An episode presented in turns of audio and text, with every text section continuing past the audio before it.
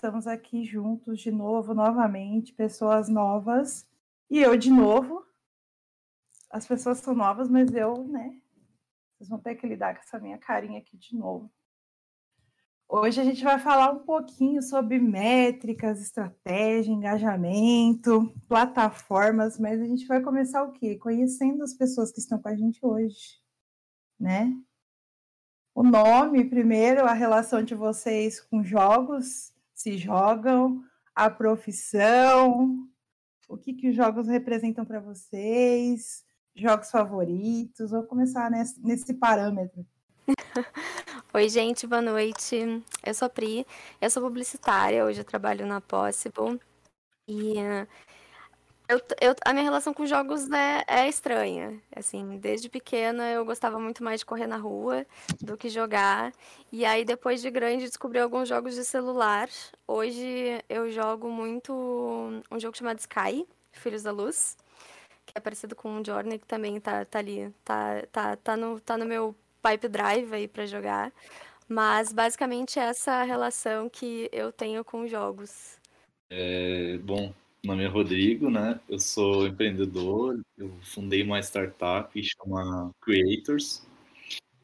A Creators, ela, a gente se posiciona como uma talent tech e a gente procura conectar talent, uh, criadores com, com marcas. É, então, o que a Creators faz é conectar criadores, né, criativos, influencers, enfim, toda essa galera da nova economia com marcas como Google, Wildlife, Garena, por exemplo, são clientes nossos que são dois players aí muito importantes no universo dos games.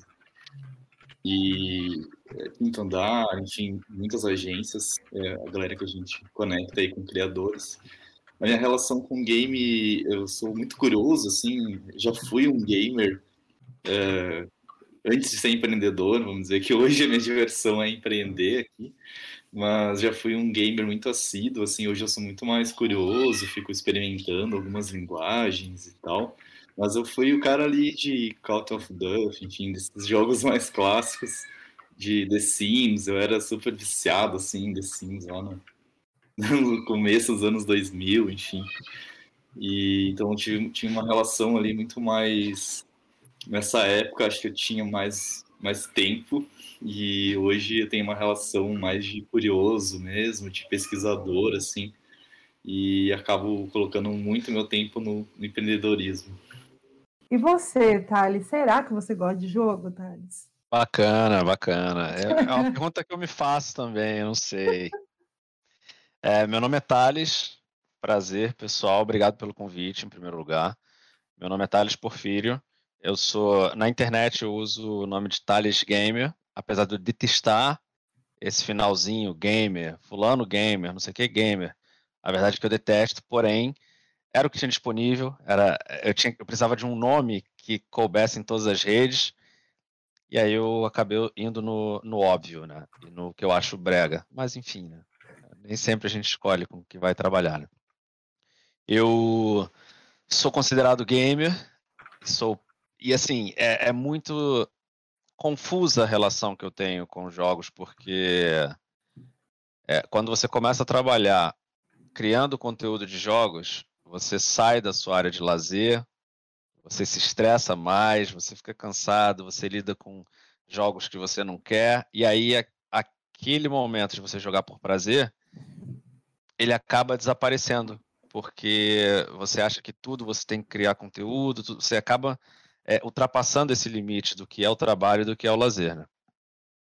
E agora ainda tem a questão de jogar com os meus filhos. Então, é, ficam os caminhos assim: produção de conteúdo, lazer, jogar com os filhos, que está entre o lazer e, a, e o dever de pai. Então fica uma parada assim muito. É, é uma zona bem misturada, né?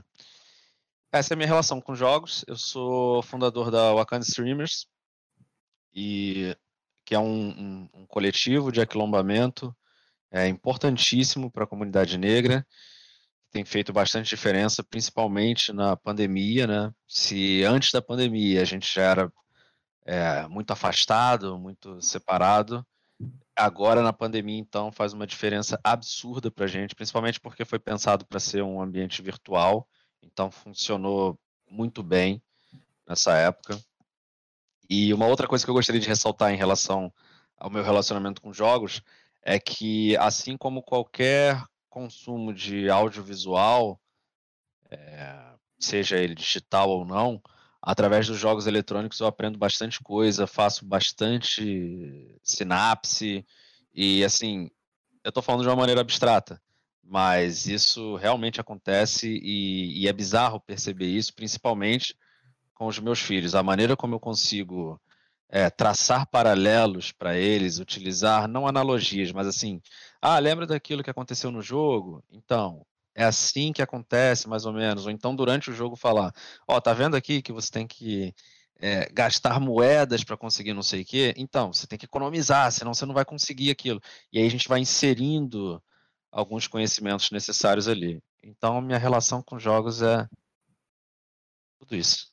Turbulenta. É, você começou falando ali da questão de hobby, da gente gostar e depois a gente começar a produzir conteúdo da coisa que a gente gosta. Aí lembra do meu nick, do Leitor em Comum, que nasceu porque eu amava ler. E aí eu comecei a produzir conteúdo sobre livro. E aí eu também tive esse momento aí de é o que eu quero, é o que eu gosto, o que eu tenho prazer, eu estou fazendo outra coisa. Mas a gente vai falando, vai discorrer mais sobre isso, porque a gente vai chegar em algum ponto aí que com certeza a gente vai ter que falar um pouquinho sobre isso. É... Agora, pensando nas pessoas aí que são as profissionais do assunto, vocês já tiveram alguma relação com streamers? Acho que o Rodrigo sim, né? Mas a Pri, não sei. Vocês já trabalham não com tive. Não? não tive, nunca trabalhei com streamers, já trabalhei com marketing de influência, mas com streamers diretamente não. Inclusive, é algo que, que eu dei uma estudadinha para a gente conversar hoje também. É, porque a gente aplica, no final das contas, a gente aplica é, tudo, a base é a mesma. E, mas é uma coisa que eu gostaria de trabalhar, inclusive. Fica a dica. Aí, é... Pode falar, Rodrigo. Sim. Não, é, é um, é um mercado ainda muito, muito novo, né? Especialmente no Brasil de streamers. É que no Brasil é sempre complexo falar de qualquer assunto, né? Porque a gente ainda não tem nem esgoto encanado e aí a gente, enfim, a gente tem que falar de alguns assuntos que lá fora já estão muito mais evoluídos, enfim. E aqui na Creators a gente está num, num, lugar ainda de, de gerar renda, né? Enfim, para as pessoas que se posicionam de forma independente. E tem várias problemáticas ali também, né? assim como os streamers. Uh, a gente tem já streamers na rede, mas a gente não conseguiu ainda conectar eles de forma. Acaba que os streamers que a gente tem na rede, eles também uh, se especializam em, fazer também uma live, por exemplo, fazer esse evento. Se você chamar um streamer, ele vai fazer isso aqui com maestria, né? Então, eles acabam sendo contratados pelas marcas, às vezes, para esse tipo também de habilidade, para fazer um evento, para fazer uma transmissão que não é a dele. Então, ele acaba ficando fera nessas ferramentas. A gente achou bem curioso isso. Inclusive, na pandemia, isso se acelerou.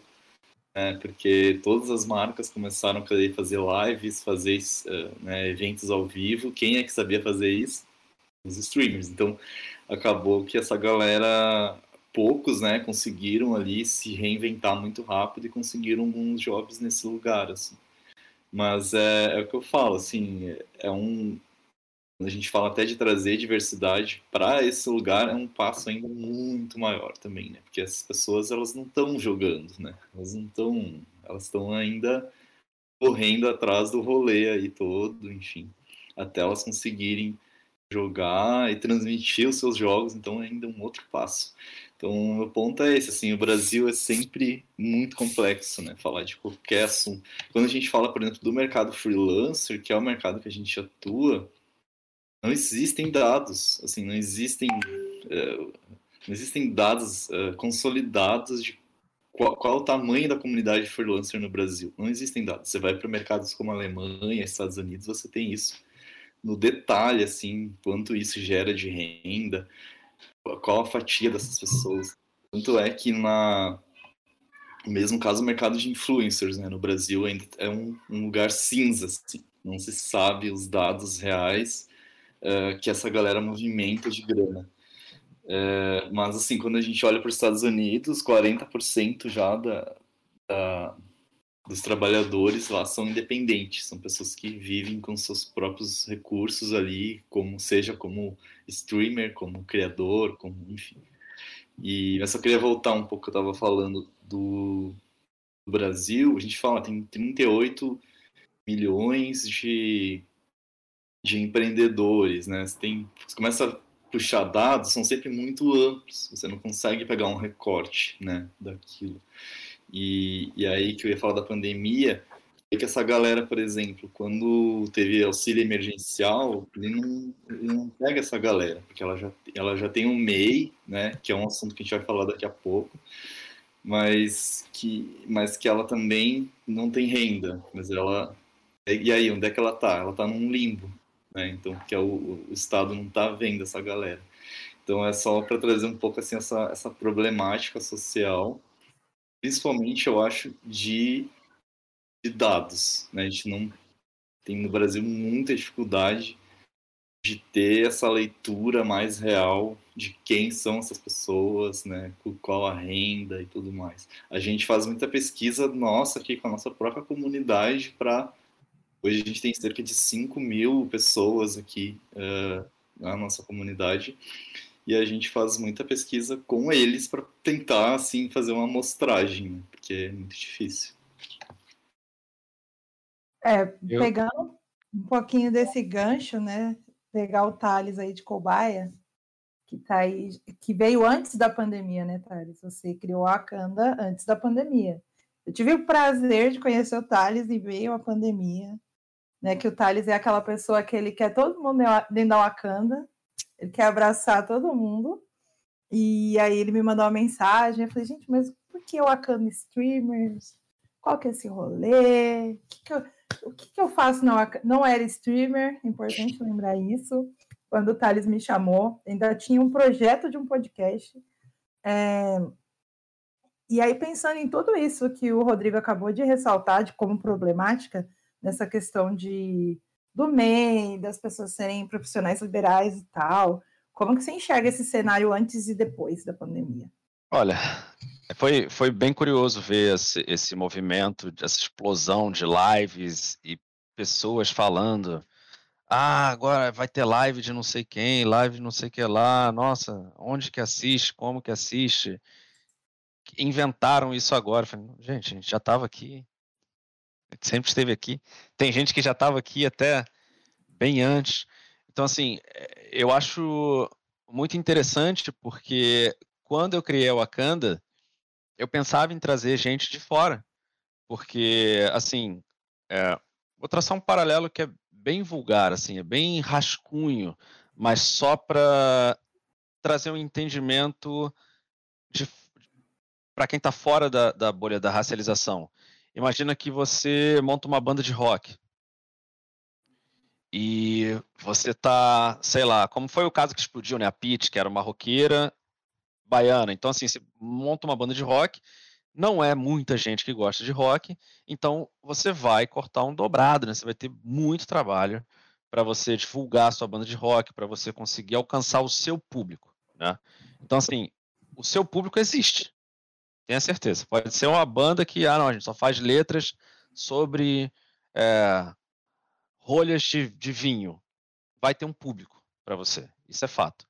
Agora, até você encontrar esse público, você vai passar por muita gente que não não curte a tua música, não curte a tua vibe, não entende, não se conecta com aquilo, nunca viveu, não sabe o que você está falando, acha que você devia parar. Então, assim, é, o teu público existe. Só que até você chegar ali é complicado. E aí, trazendo para a ponto da racialização, existe uma grande parte do público que não quer ver uma pessoa preta na tela. Isso é fato. Isso não é nem discutível.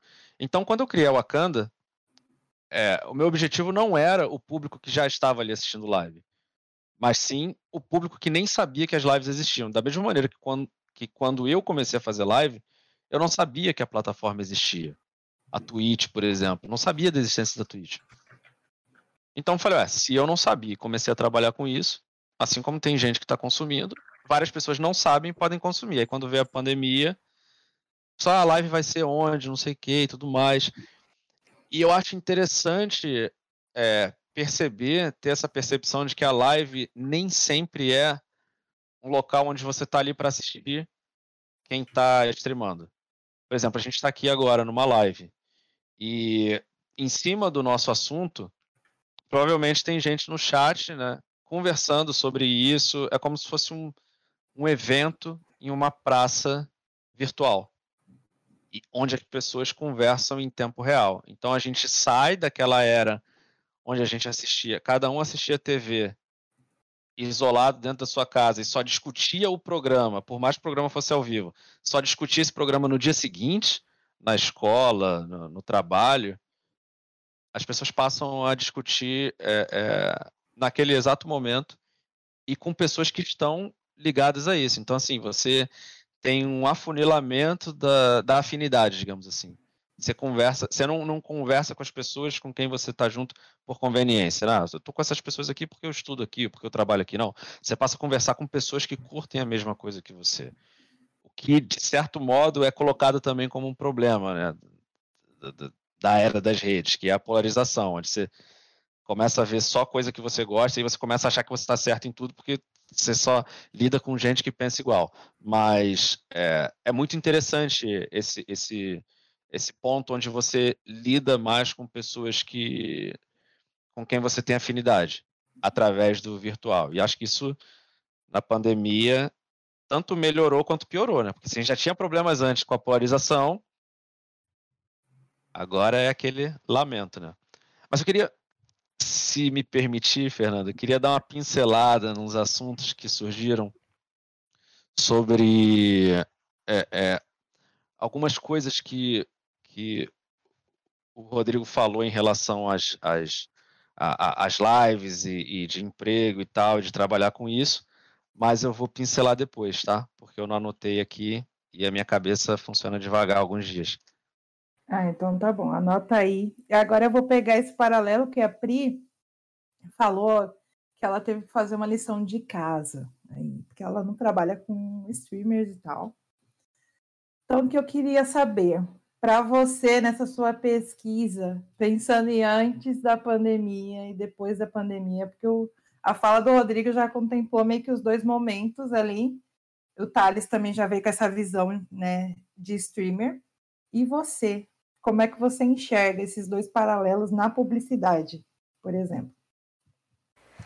É, gente, as lives vieram, assim, acho que a, a, popularização das lives, né, elas vieram para revolucionar muita coisa. O mercado da música é um mercado que mudou muito, né?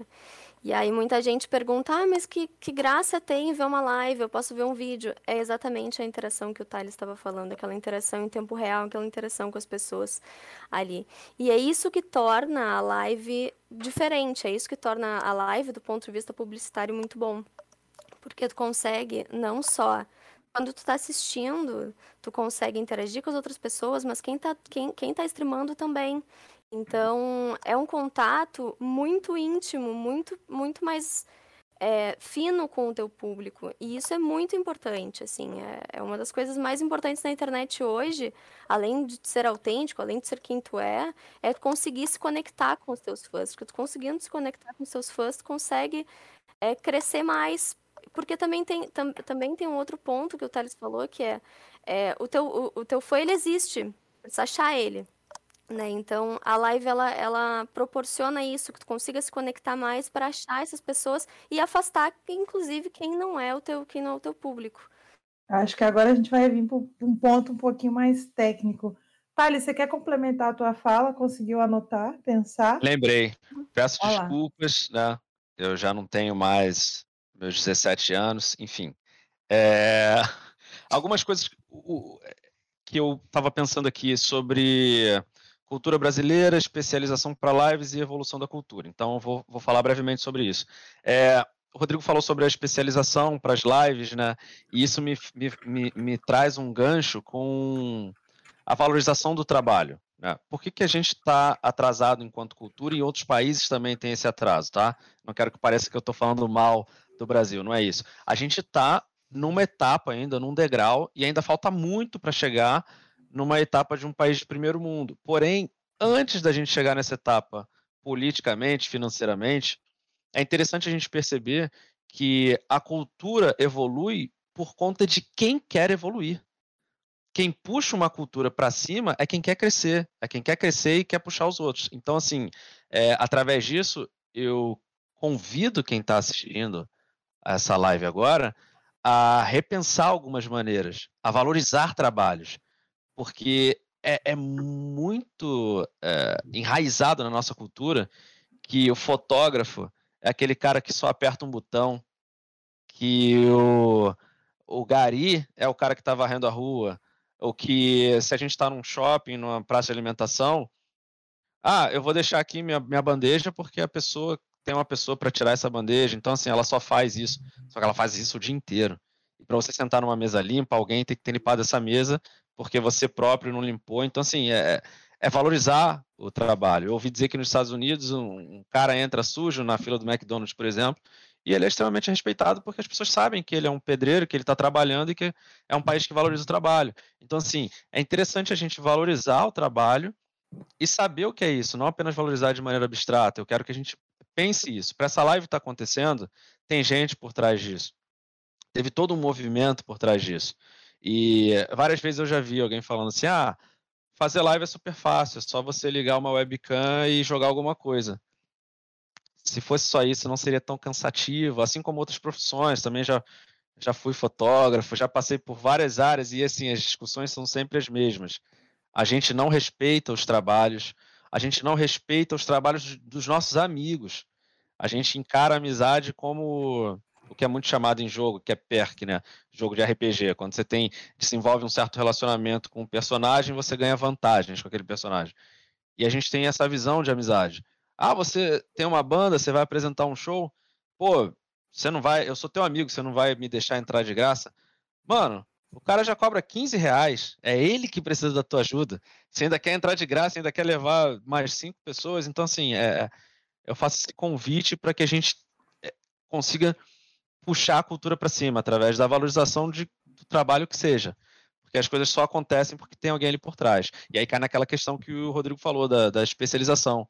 Quando a gente chega com uma demanda, já tem alguém fazendo aquilo. E aí esse alguém se reinventa, se readapta à linguagem assim, assim, assado. A Fer faz live, sabe que a gente lida com isso e vai aprendendo, apanhando demais, porque não é só ligar o webcam, tem, nossa, tem uma, toda uma dor de cabeça por trás. E é isso. Passo a palavra. É, é que às vezes, Thales, o que as pessoas esquecem é que a gente se expõe. A gente não vai expor tudo, a gente vai escolher o que a gente está expondo, mas a gente está se expondo.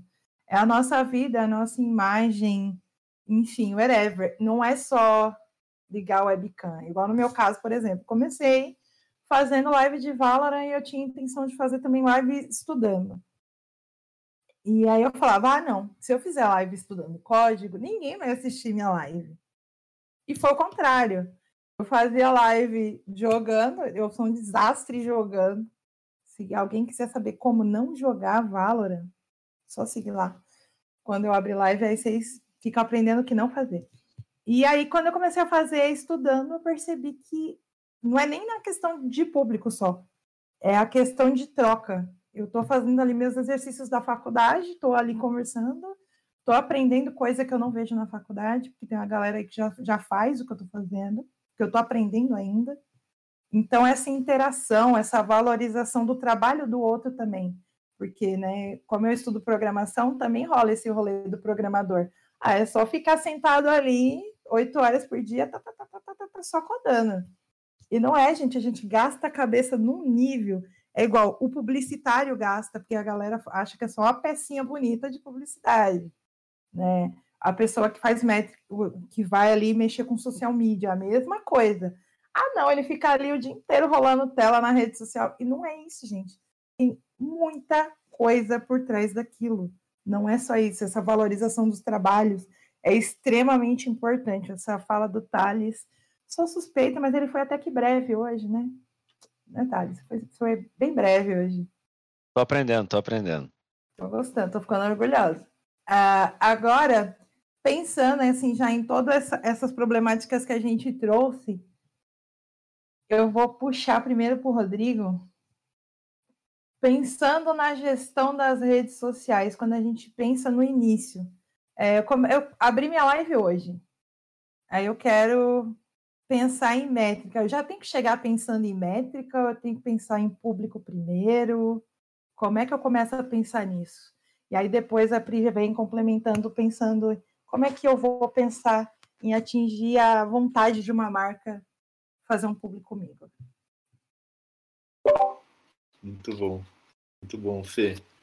É, acho que primeiro, assim, quando fala, eu posso, vou tentar fazer um paralelo mais aqui com os, os creators, né, os criadores de conteúdo mesmo, porque é uma galera que está muito bem estabelecida, enfim, e, e, pegar algumas referências, assim, você tem desde criadores, sei lá, Camila Coutinho, né, uma, uma menina que está aí com, acho que é o Garotas Estúpidas, né, o projeto dela, e é, é um projeto que você acha que ela tinha preocupação de quantos seguidores eu vou ter, assim, não era, sabe? Então, ela tem vários TEDx até que ela fala muito sobre isso, ela já fez TEDx, mas é muito assim de são pessoas que foram se reinventando ali, às vezes construíram uma pauta é, e foram se esvaziando naquela pauta, né? Mas foram achando uma essência, assim. Então, acho que quando você vai para esse universo de, de, de criadores de conteúdo mesmo, porque se você for nessa pressão do like e do, da quantidade de seguidores, é uma coisa tão pesada que a pessoa não, não vai conseguir se mover, né, assim. Eu acho que o mais importante é ela saber, assim, a essência do conteúdo que ela quer falar, descobrir essa essência, né, descobrir com quem ela quer falar, né? ter referências. É importante, cara, quais são as pessoas gringas que produzem um conteúdo muito legal, que eu posso me inspirar, né? Que eu posso abordar esse conteúdo, inclusive falar desse conteúdo no, no que eu quero falar. Então, buscar referências, assim. É, eu, te, eu tenho anotei algumas coisas aqui para fazer esse paralelo. A gente, quando a gente fala com com criativos ou com, com influenciadores, né, quando eles produzem conteúdo, tem uma coisa muito de produzir é, projetos pessoais, né, ou temas. Por exemplo, tem um, um, um, criador que a gente trabalha, que é o Cansei de Ser Gato. Não sei se vocês conhecem, mas assim, você faz o paralelo com, com o Cansei de Ser Gato. Ele simplesmente é, criou um, tem quase 800 mil seguidores e ele só faz memes sobre gatos. Né? Assim, só que aí, onde é que tá o business dele? Aí ele foi lá, cara, ele faz trabalhos com marcas já, né? Ele faz um trabalho com a gente de uma forma muito profissional. E ele criou também um, um site onde ele vende produtos para gatos, assim, basicamente. Então, ele conseguiu criar um assim, ele não o conteúdo dele acaba sendo muito autêntico ali, né? Ele não é um ele tem muito cuidado se ele vai fazer um conteúdo que está vendendo em cima do conteúdo. Ele criou um outro produto e aí lá ele ganha muito dinheiro, né? Vendendo produtos para gatos mesmo. Tem produtos próprios, enfim. É, um ponto legal, que eu não sei se eu já falo isso agora, mas assim, olhando para os criadores também, é, os melhores criadores que a gente trabalha é uma galera que eles não estão sozinhos sabe? Eles têm um amigo que escreve, eles têm um outro amigo que tira foto, enfim, ela tem um outro amigo que edita, e essas pessoas de amigos às vezes começam a virar uh, pessoas que trabalham para eles, depende do nível, né, do criador. Mas assim, cara, você ficar sozinho ou sozinha é um sofrimento ali, né? Então assim, se conecta com alguém, pô, eu tenho essa ideia aqui, eu já, eu já tenho esse canal, já faço isso as pessoas vão, vão se engajar, assim. Às vezes você pode, uh, de uma forma super espontânea, né, convidar algumas pessoas e dar algumas missões ali para que elas possam te ajudar nessa missão. mas assim, não achar que você vai fazer tudo sozinho. Tipo, isso é uma cilada, assim. Então, é, e, e, claro que é, é, uma jornada, né? Assim, eu mesmo como empreendedor fiquei um bom tempo praticamente sozinho, assim, só eu e uma sócia, até realmente ter um time, até realmente ter, ter toda a estrutura que eu precisava. Mas, assim, para mim é uma dica infalível, assim, é você grudar em alguém. Cara, alguém que escreve muito bem, você, pô, não sei escrever, cara, eu escrevo muito mal. Você precisa de alguém, então, que escreva para você. É, pô, eu não, eu, eu não sei fazer edição. Claro que tem várias habilidades que você pode desenvolver, mas assim, você colar em alguém, se você não tem grana para pagar essa pessoa, é um passo, né? Depois ela, você pode vir a remunerar essa pessoa. Então acho que é. E a gente vê, os criadores que a gente trabalha aqui, os que têm a melhor performance, são esses que já estão num nível ali que eles têm uma, uma pequena equipe, sabe? Eles não estão mais sozinhos, eles têm pessoas que, que ajudam eles. E, e, é, e é isso, assim. Eu já até perdi essa pergunta, qual era o paralelo que você queria falar, mas era um pouco sobre engajamento, né, que você falou. Sim, é essa questão que é porque tem gente que começa muito focado, ah, eu quero ter um milhão de seguidores, nananana, e ninguém começa assim, gente. Ninguém começa assim. Não. Eu achei bacana a tua fala é, quando você fez esse paralelo com a Camila Coutinho, porque querendo ou não, a Camila Coutinho ela foi se reinventando ao longo dos tempos, né? Sim. Ela começou com blog, daí veio o Instagram, surgiu o Twitter, surgiu o YouTube, e ela foi Sim. se reinventando aí nesse rolê. Ela já tinha um conteúdo e foi adaptando para plataformas. Sim. Aí pensando é... nisso. É, é, por exemplo, o assunto que ela falava lá de moda é um assunto que ninguém, ela já, ela já não fala mais sobre isso, né? Ela fala sobre outras coisas. Então, é, ela foi adequando, ela construiu um público. Primeiro ela não tinha um público, depois ela foi construindo, depois ela foi se adequando ao que o público quer. Então, são passos, às vezes, que você vai ter que ir dando, né?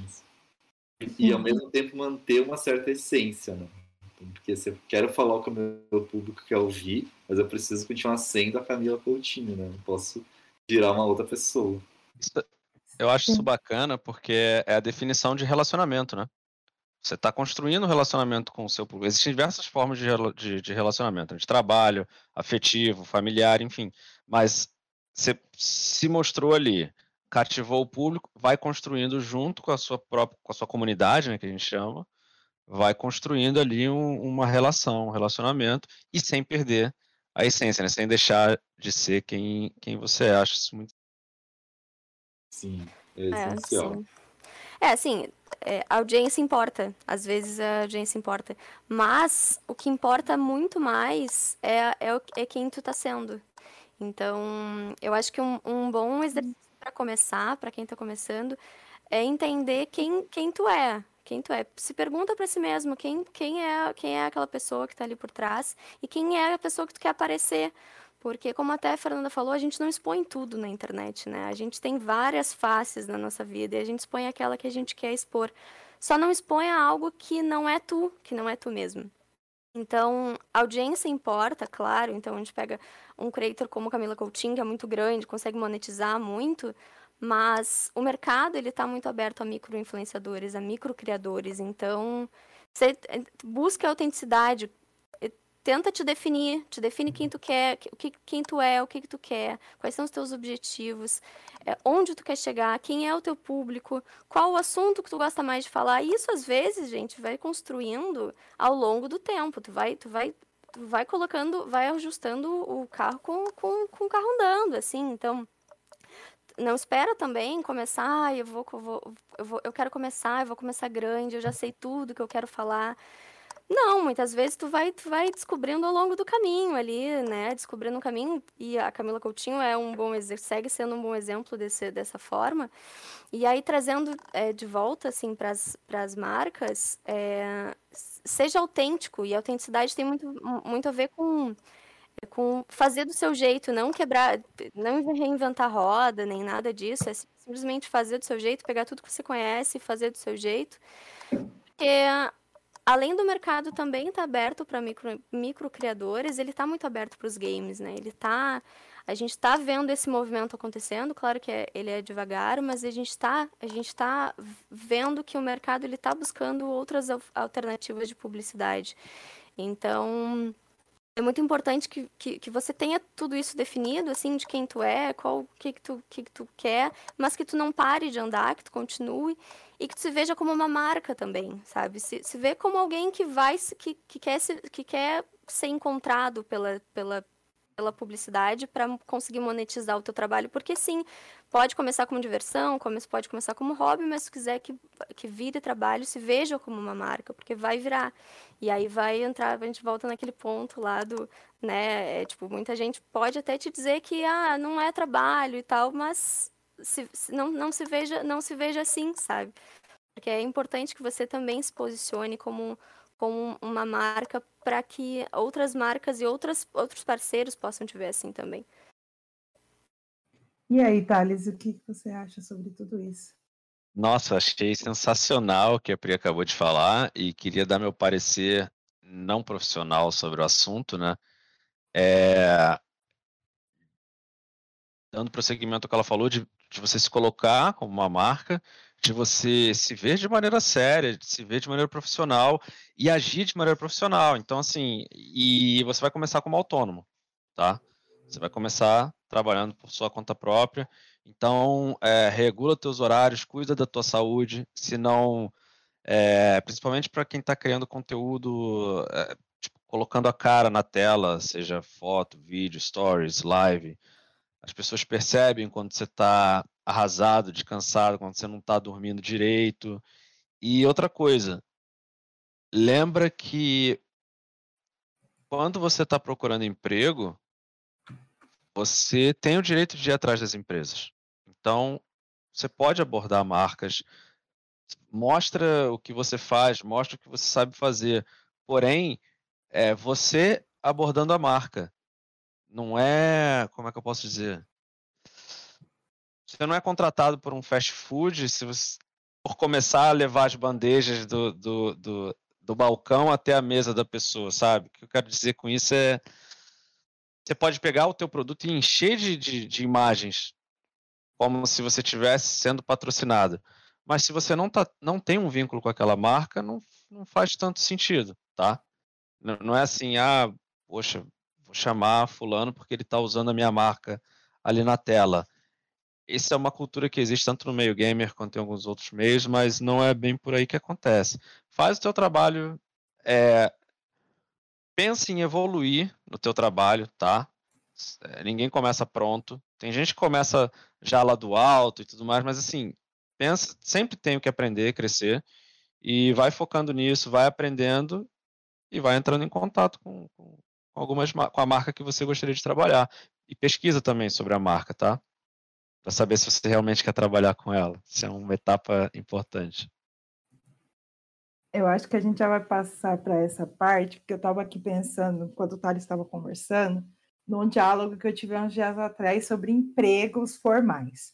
Que a pessoa falou assim para mim: olha, a gente sempre chega num emprego formal é, e a empresa fica, ah, eu não sei, por que, que eu deveria te contratar?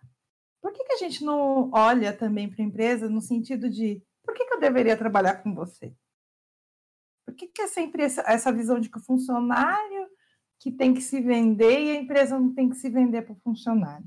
Então, quando a gente pensa nessa relação de publicidade, é, influencer, streamer, no geral, eu acho que tem que ter, ter essa. É muito importante isso que o Thales falou. Você quer trabalhar com essa marca? Essa marca está defendendo o que você acredita. Nunca, eu trabalhei com marcas lá no comecinho do meu blog de literatura, era mais editora, a gente mais ganhava brinde. Não é o meu foco nesse momento, mas pode ser que vire em algum momento. Mas algo que eu tenho muito fixo na minha cabeça é isso. Essa marca ela está defendendo os valores que eu acredito, o que eu estou falando ali no Twitter todo dia, o que eu estou falando no Instagram, ela representa as falas que eu trago, porque não é só a marca que tem que pensar em você, você também tem que pensar nas marcas que você quer trabalhar, porque proposta depende do chega num momento que as propostas vão chegar para você, elas vão vir até você. Você sendo micro influenciador, mega influenciador, essas, essa, esse momento vai chegar. E aí você tem que estar tá preparado emocionalmente não para ceder à pressão do dinheiro, mas pensar, é isso mesmo que eu quero? Expor o meu nome junto com essa marca? Eu acho que é algo que a gente, acho que nós quatro aqui concordamos. A marca vai olhar para você e vai falar, eu quero essa pessoa falando do meu produto. Mas você também tem que olhar para a marca e falar, eu quero falar desse produto. Caiu na internet, meu amigo, é para sempre. Para sempre você vai ser lembrado por aquela por aquele vínculo que você teve com aquela marca. Então, você quer realmente vincular teu nome com aquela marca? Então, pensar um pouco nisso também. É, eu acho fazer essa reflexão é importante que ela seja feita todos os dias. Né? Aí, passando, já pensando numa outra numa outra questão. Quando você pensa em trabalhar com a marca, você vai ter que se preocupar com, com dados de audiência. Por exemplo, eu tenho um podcast, o Doca está aí no chat, ele edita meu podcast com a Isis, que a gente fala sobre maternidade adolescente. Vai fazer um ano que a gente está nessa jornada e a gente já negou alguns convites. É, convites que não condizem com o tema que a gente conversa. Se eu estou falando sobre adolescente, por que, que eu vou aceitar uma proposta de uma marca de roupa para criança pequena, tipo a bebê? Eu não converso com esse público. Então, por que, que eu vou aceitar um publi? Como é que eu vou encaixar isso no meu, no meu conteúdo? Se eu não pretendo ter outro filho, eu não convivo com outras crianças pequenas. É, aí eu queria que vocês dois falassem é, Rodrigo e Pri. E depois o Thales vem aí com uma visão mais geralzona dele, que ele tem os meninos, Pedrinho, GG, Nenéns, da Wakanda, os príncipes da Wakanda. É, a gente falar um pouco sobre essas, essas questões. Quando a gente olha as métricas, a gente vai pensar no que essa pessoa atinge né, de métrica. O qual é o público que ela representa. Como que a gente pensa um pouco nesse público, é, enquanto influenciador e vocês enquanto aí profissionais? Tô pensando, tô pensando aqui em como responder. É, do lado, do lado de profissional, assim, no geral, a gente, a gente pede que o influenciador, é, o creator, ele, ele mostre pra gente algumas métricas. E ele também. Só que a gente também faz a nossa pesquisa, a gente também tenta entender ali qual é o, o público do, do influenciador. E aí, é, vocês, assim, tem muita gente na internet que faz coisas pensando já na publicidade ou então pensando num público específico. Eu, assim, pessoalmente, não gosto. Eu acho que a, nada substitui o quanto tu é verdadeiro por teu público. E isso assim, as, ninguém, ninguém se engana, né? Tu, tu, tipo, tu olha o influenciador, tu sabe se ele tá sendo ele mesmo ou não. É, imposs é, é impossível não. É, então as marcas elas tendem, estão tendendo a procurar pessoas assim, pessoas que, que estejam mais é, mais ligadas com seu público de, de, emocionalmente, ou enfim, que tenham comunidades e que não sejam só é, só uma vitrine, por exemplo. Então, é, uma coisa que, que, eu, que eu acho que é importante é isso, assim, pense claro nas métricas e pense claro em monetizar o seu trabalho, porque o teu, tra teu trabalho vale monetização, tem que monetizar. É, mas, mas aí vai também isso em, em encontro que, que tu falou sobre cuidar com quem tu tá, tu tá aliando o teu nome. Então, é, Sim, enfim, é, é, uma, é uma dualidade, pode ser uma dualidade, mas respeite quem tu é, respeite a tua, a tua essência ali, por mais que tu que tenham certas marcas que prefiram certas coisas, vão ter outras que vão te encontrar também e que tu vai conseguir fazer uma boa parceria com o público que tu tem. Então, mais ou menos essa ideia, não sei se eu acho que eu fui um pouco relapsa, mas enfim. Concordo, Pri. E é, quando você né, um, posiciona como alguém autônomo, né, assim como uma empresa, enfim, é, existem como empreendedor também a gente vive isso todos os dias.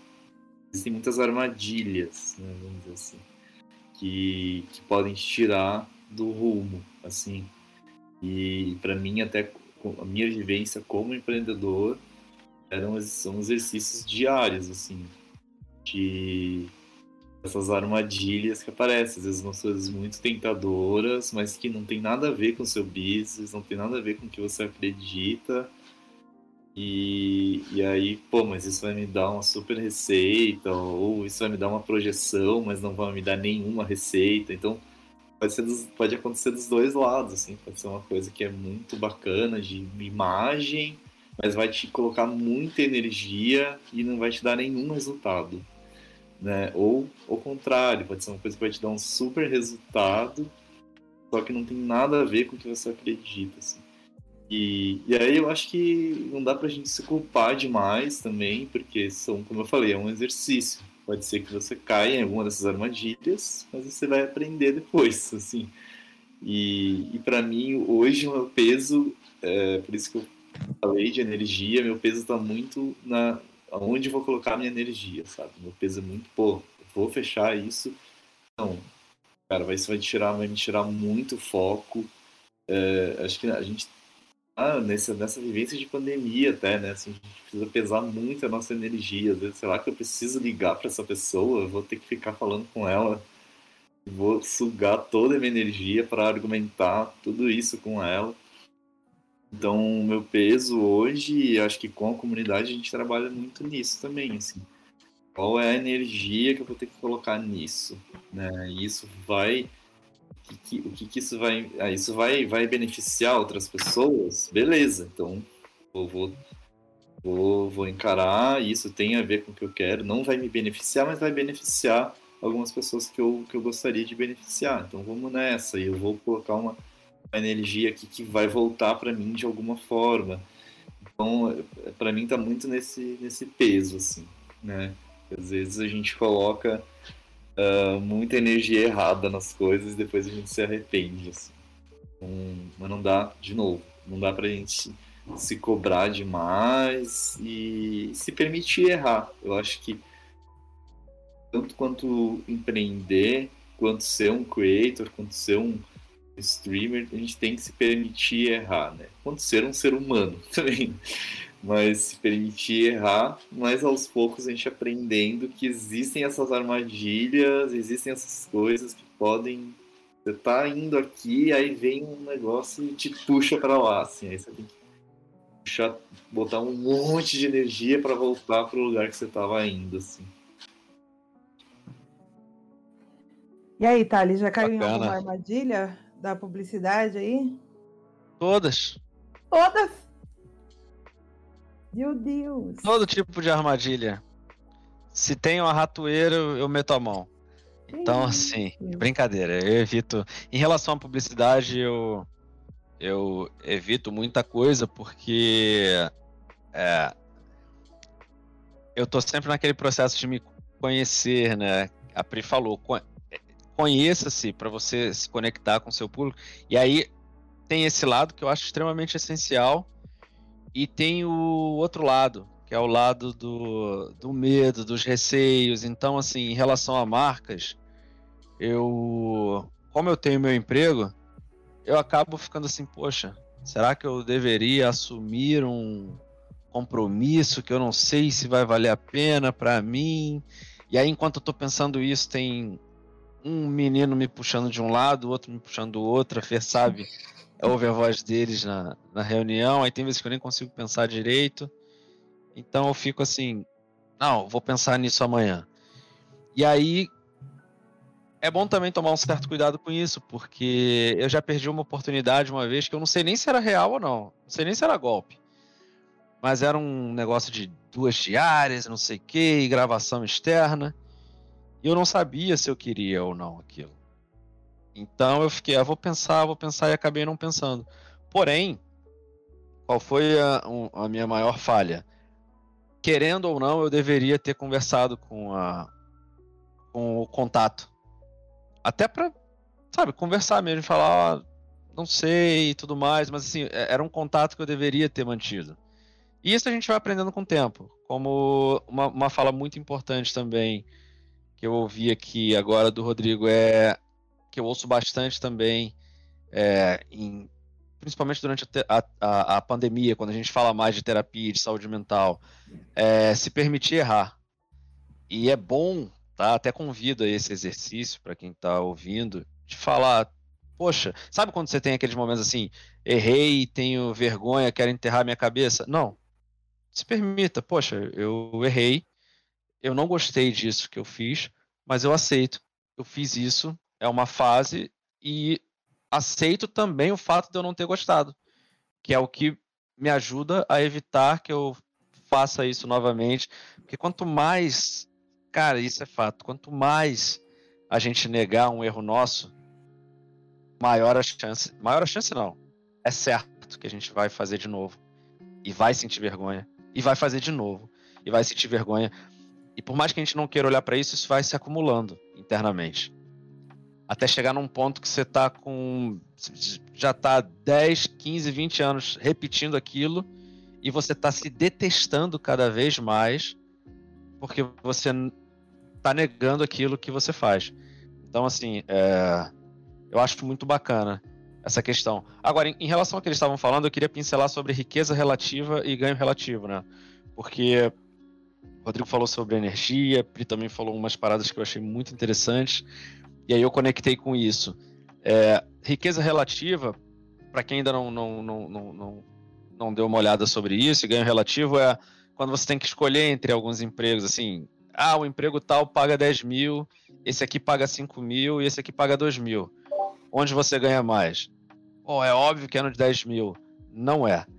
É, é bom você avaliar onde você vai estar tá, é, localizado geograficamente, qual é o custo de vida, qual é a energia que você gasta, gasta com transporte, quanto aquilo vai exigir da sua, do seu mental.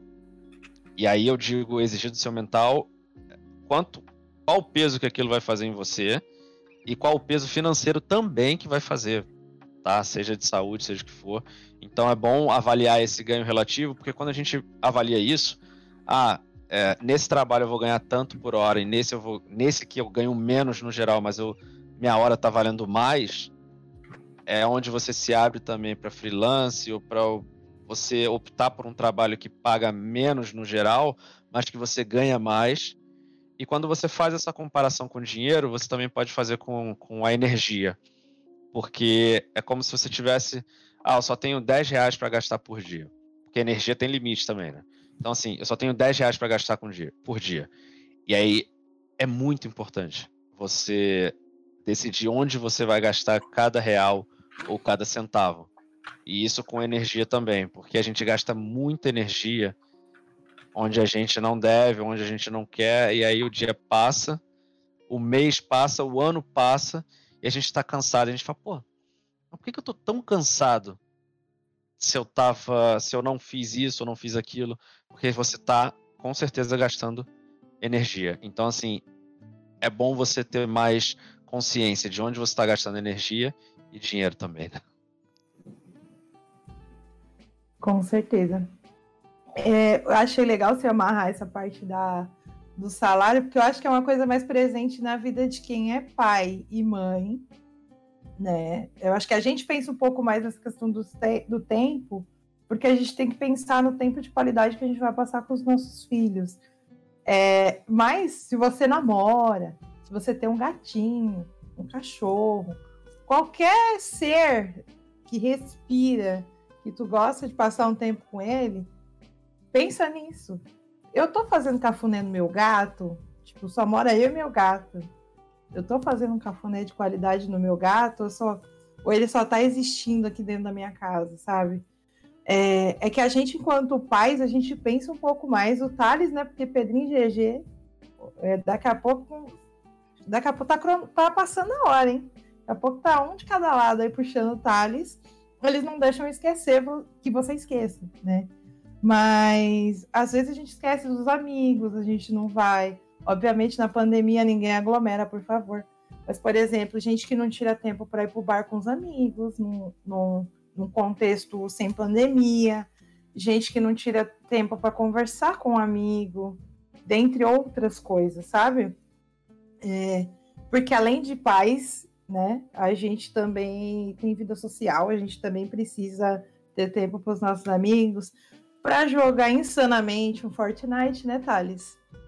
Além da, da vida de pai, que aí Com faz certeza. parte, faz parte do seu lazer, do seu lazer enquanto Essencial. ser humano.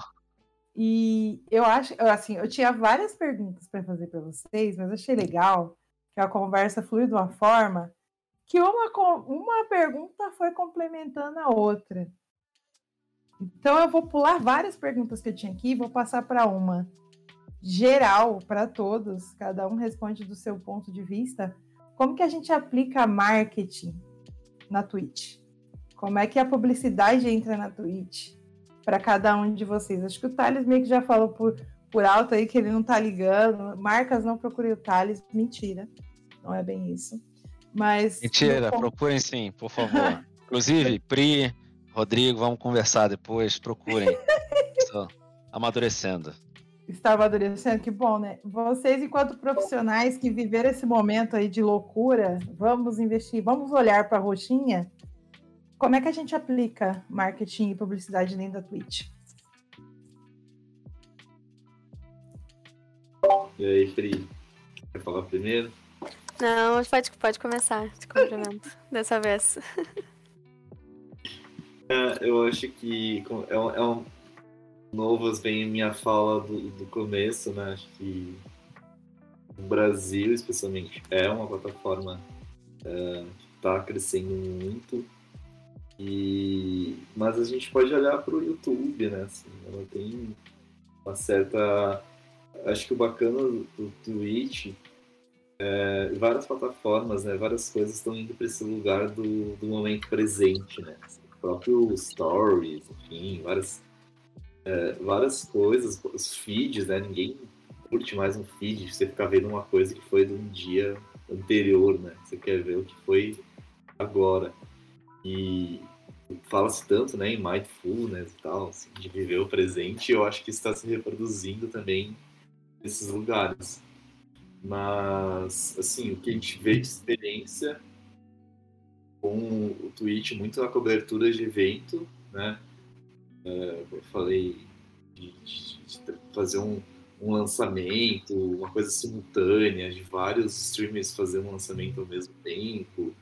Então, algumas coisas que estão se experimentando ali nessa plataforma, mas ela tem uma linguagem muito do, do, do ao vivo, né? Do que está acontecendo agora, eu tenho visto algumas coisas lá fora. Aqui, como eu falei, não tem muitas diferenças. Eu tenho visto lá fora uh, lançamentos de série, né? A galera tem trabalhado no, no lançamento de... O entretenimento, ele tá muito mais próximo, assim, parece, né? A indústria do entretenimento.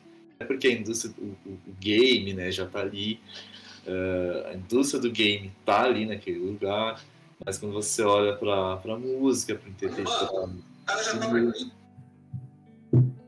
para séries, enfim, essas, essas, indústrias elas estão mais próximas. Eu acho que as outras indústrias elas vão vir também, né? Elas sempre seguem essas outras indústrias, mas é tudo muito experimental, o que é bacana, né? Porque você pode experimentar várias coisas e criar várias coisas, e às vezes alguma marca ali vai se encaixar no que você está criando também. É, acho que é bem isso, assim. É experimentar, né? Acho que o digital como um todo é experimento, é teste. E faz, faz, bota a cara, vai fazer. Pega a marca de um amigo teu empreendedor aí, vão testar um lançamento dentro de uma streamer de game. Testa, sabe? Testa. Faz o merchan, o merchan é tipo, tipo de TV mesmo. Pega um produto também, pega um produto de um amigo, faz parceria aí. Vão, vão testar, testem, testem juntos, assim. Então, mar marketing de, de influência, e aí não, isso não muda na Twitch, é, é, é comunidade, né? É troca. Então, é, não adianta pensar em, em, ter muitos e muitos seguidores se antes você não, você não tá testando, se não está é, variando, variando a forma de falar, variando o tema, varia o tema, a forma, varia os horários. Tem, é, tem uma plataforma que chama, deixa eu ver, Twitch, Twitch Strike que ele tem, que ele te mostra gráficos com dias e horários. Então, assim, usa, usa todos os recursos que a plataforma te der, assim, porque, porque tá ali para ser usado.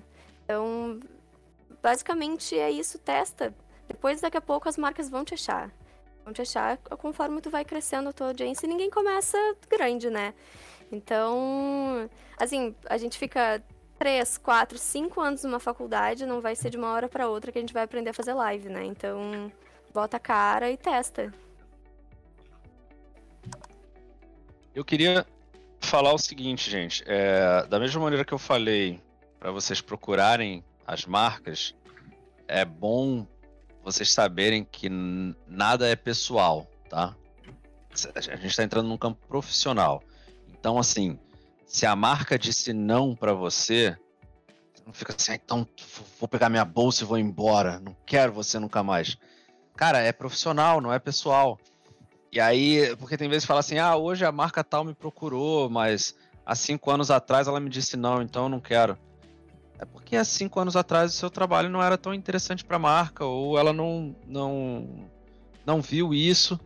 E assim, da mesma maneira, você está num lugar, enquanto empresa, enquanto empreendedor, em que algumas pessoas vão querer produzir portfólio através de você e você não vai querer também. E não é pessoal, é porque você olhou e gostou ou não do trabalho da, da, da pessoa. Então é.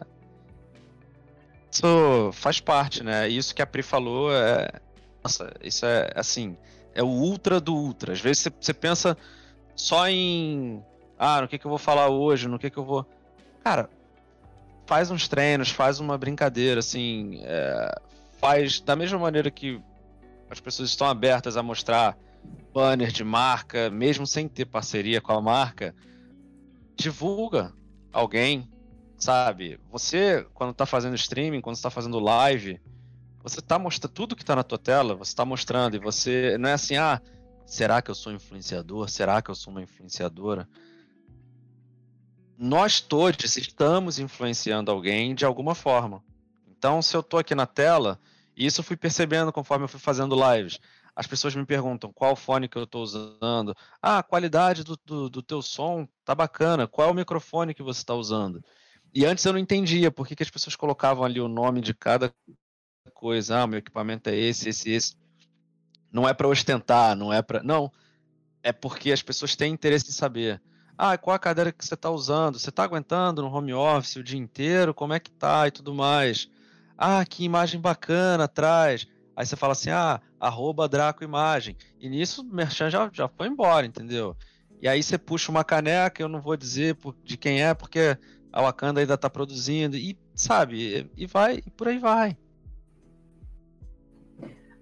Alô, quero minha caneca. É importante deixar aqui essa cobrança registrada. Thales me deve uma caneca. Hashtag Thales, cadê a minha caneca? Né? É... Uma coisa só para fechar, Fê, assim, uma coisa que, que as marcas têm feito muito até é, usado esses canais, às vezes, para colher feedback mesmo, né? Que é um, um dos maiores, assim, é, instrumentos das marcas hoje é colher uh, insights, né, colher feedback dos próprios usuários. E elas pagam por isso. Né? Para saber, elas querem, elas pagam por isso porque é muito valioso. Às vezes é uma forma, meu, você, você quer saber a sua opinião sobre esse produto, né? Que você consiga mais opiniões para eu melhorar o meu produto. Então, às vezes não é tipo ficar forçando a barra ali sobre uma coisa. A marca quer saber a sua opinião mesmo sobre o produto. Aí, Thales, você deixou as pessoas querendo o quê? Caneca, fone, e aí? Mas é, aí é que tá. E por que, que elas querem saber? Porque eu falei sobre. Porque eu trouxe pra, pra, pra tela. Nessa telinha aqui acontece muita coisa, gente. Muita coisa. Uma blusa que você mostra. Antigamente, e eu acho importante falar isso, né? Antigamente, até hoje em dia, né? Mas assim, na, nas plataformas anteriores, você tinha ali um garoto propaganda, uma garota propaganda que ia dizer um texto pronto, ensaiado e mostrar um produto. Na live você faz tudo. Então, assim, é, por isso que muitas empresas têm o interesse, porque você já está entregando tudo pronto, sabe? E só que aquilo também que o pessoal falou aqui, tente ao máximo não, não trabalhar sozinho nessa estrada. Da mesma maneira que você vai começar trabalhando grátis, outras pessoas também vão começar trabalhando grátis. Então, qual é a, a, a bola que eu jogo para vocês? É, pensem nisso é, é, profissionalmente. Tenha um perfil no LinkedIn. Se você colocou alguém que está editando seu material, conversa com essa pessoa e fala, cara, é, eu valorizo o teu trabalho, o trabalho que você está tá fazendo para mim, está me ajudando demais. Porque eu já, eu já tive um editor que não se valorizava. Ele achava que o que ele fazia não era muita coisa. Só que assim, aquele trabalho que ele estava fazendo, além de ser maravilhoso, era de ser um trabalho que eu não conseguiria fazer, era algo que me possibilitava veicular o meu conteúdo em outras plataformas. Então, assim, às vezes a própria pessoa não valoriza o trabalho. Então, conversa com a pessoa que está junto contigo. Fala, pô, tenha seu perfil também no LinkedIn, porque você vai estar presente em várias é, plataformas, né? São vários outdoors. Então, eu acho importante esse tipo de informação. É, bacana. Aqui, ó, você tá aqui recebendo a hashtag de Thales Marqueteiro, entendeu? Tem que falar, falando, tem que falar, tem que falar. Falando em editor, que eu amo, deixar gravado aqui o Doca.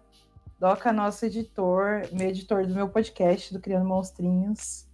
E assim, faz muito, gente. Eu, hoje em dia eu escuto podcast de uma outra maneira, graças ao Doca. É, aqueles puxões de orelha que ele dá, o meu microfone que não colabora. Ele tem me ajudado a melhorar sempre, sempre, e agora ele é editor aqui na GG também. Então é isso, Doca, se valorize, que seu trabalho é incrível. É importante. A gente fala isso para ele sempre, né? Mas a gente tem que falar mais e mais para ver se internaliza. Pode Eu queria, falar, queria mandar uma mensagem pro, para os docas né, que estão assistindo que por mais que a gente fale, Fê, é, ainda falta aquela virada de chave da própria pessoa. Então eu queria só compartilhar rapidamente. Quando eu comecei a estudar fotografia, eu tinha as minhas metas. Fotógrafos e fotógrafas que eu achava sensacionais. Então, assim, falei, caramba, eu nunca vou fazer esse trabalho. Mas eu comecei a estudar, comecei a treinar. E aí, com isso, olha que louco, a minha meta foi mudando porque eu fui pesquisando, fui aprendendo e o meu olhar foi se tornando mais apurado, minha meta foi mudando, foi para outros países. E aí chegou num dado momento que eu já estava a quilômetros de distância de quem eu idolatrava. Mas eu continuava não me sentindo capaz. Sabe por quê? Porque eu estava me mirando sempre mais acima, mais acima, mais acima. E eu não estava conseguindo valorizar toda a estrada que eu tinha percorrido. Então, assim, é, por mais que a gente fale também com as pessoas, falta uma virada de chave da própria pessoa, de olhar e falar: caramba, o que eu faço hoje é completamente diferente de quando eu comecei. E assim, pode não ser o top do top que eu considero, mas é, é, é muito diferente de vários outros trabalhos que estão por aí. Isso, essa, essa percepção muda a precificação do teu trabalho, muda a tua autoestima, a tua disposição para trabalhar, porque tudo isso, essa desvalorização, ela faz peso. Então, se livra disso, sabe? E celebra, né? Celebra cada etapa, cada passinho que tu deu. É, é difícil, é difícil expor, né? Celebra cada passinho de exposição, cada coisinha que tu vai. Cada seguidor que tu vai ganhando, cada, cada streaming que tu faz e tem mais uma pessoa. É, falar em virada de chave é complicado, porque aí eu lembro da. A gente fez a maratona recente. É, eu tô em 30 mil projetos, porque essa sou eu, desculpa. É, eu tô. A gente fez a maratona do Feministec e fizemos 12 horas de live. E foi muito louco ver gente chamando a gente para falar: olha, como é que eu faço para tá. A minha marca tá aí com vocês. E, tipo, eu estava até aquele momento, para mim, era só uma. Vou estudar aqui com as pessoas. Tipo, não era nada muito. É, tem uma pessoa que vive me falando, ah, você devia palestrar. Eu falo, eu palestrar? Tá doida? Não sei. Não. Tipo, e é muito isso que o Thales falou. É, tem que ter a nossa virada de chave. É isso que a Pri falou de celebra cada conquista, por menor que ela pareça, né, para você. Mas às vezes quando tu olha para pessoa que você era cinco anos atrás, ela nem imaginava estar ali naquele, naquela pequena conquista que você vê agora como pequeno. Mas cinco anos atrás você nem se via naquele lugar. É, é muito importante. E falando em preço, chegar no, no tema polêmico que é preço, já que citaram preço, eu vou pensar em duas coisas antes da gente entrar em preço. Plataformas de métrica gratuita eu sei que tem. Eu sei que as melhores é aquelas que a gente paga, investe um dinheiro. E como que a gente escolhe as plataformas que a gente quer estar presente? São relevantes para a gente. Gente, não tem resposta pronta. eu acho que eu vou só, eu vou começar assim, só dando uma pitadinha que é escolha plataformas, não tenta fazer tudo em todas, né? Escolha onde você quer colocar a tua energia ali, porque não dá para não dá para abraçar todos. Quando tiver uma equipe, talvez aí você consiga mais gente trabalhando contigo. Mas o primeiro é a escolha. Realmente assim, algumas começa com, com a plataforma que você usa para fazer né, o seu streaming, pode ser é, a Twitch ou o YouTube, enfim, e outra forma, plataforma de divulgação, como o Twitter, que tem muita gente, é, muita gente gamer lá ou que se interessa por isso, ou o Instagram como plataforma de divulgação, mas foca. Agora, qual escolher é uma pergunta, pergunta de ouro de todo mundo, assim, eu acho. E aí, Rodrigo, tem a resposta para essa pergunta de ouro? É, não, acho que minha resposta também vai no caminho da, da Pri, acho que é foco mesmo, não dá para fazer tudo e de novo testar. Né? Às vezes você pode estar escolher uma coisa, mas você não, não se achou muito ali, testa outra, né? não precisa também, ah, vou nesse lugar e acabou. Acho que tem esse espaço de teste.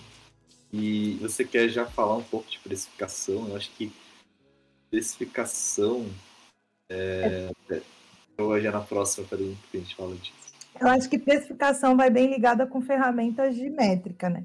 Sim. Então, que ferramenta de métrica gratuita? Por exemplo, tem um ano lá, sei lá, que eu faço streaming e eu quero começar a olhar para as minhas métricas, olhar que horário meu público está online, por exemplo, uhum. que hora que eu tenho mais engajamento.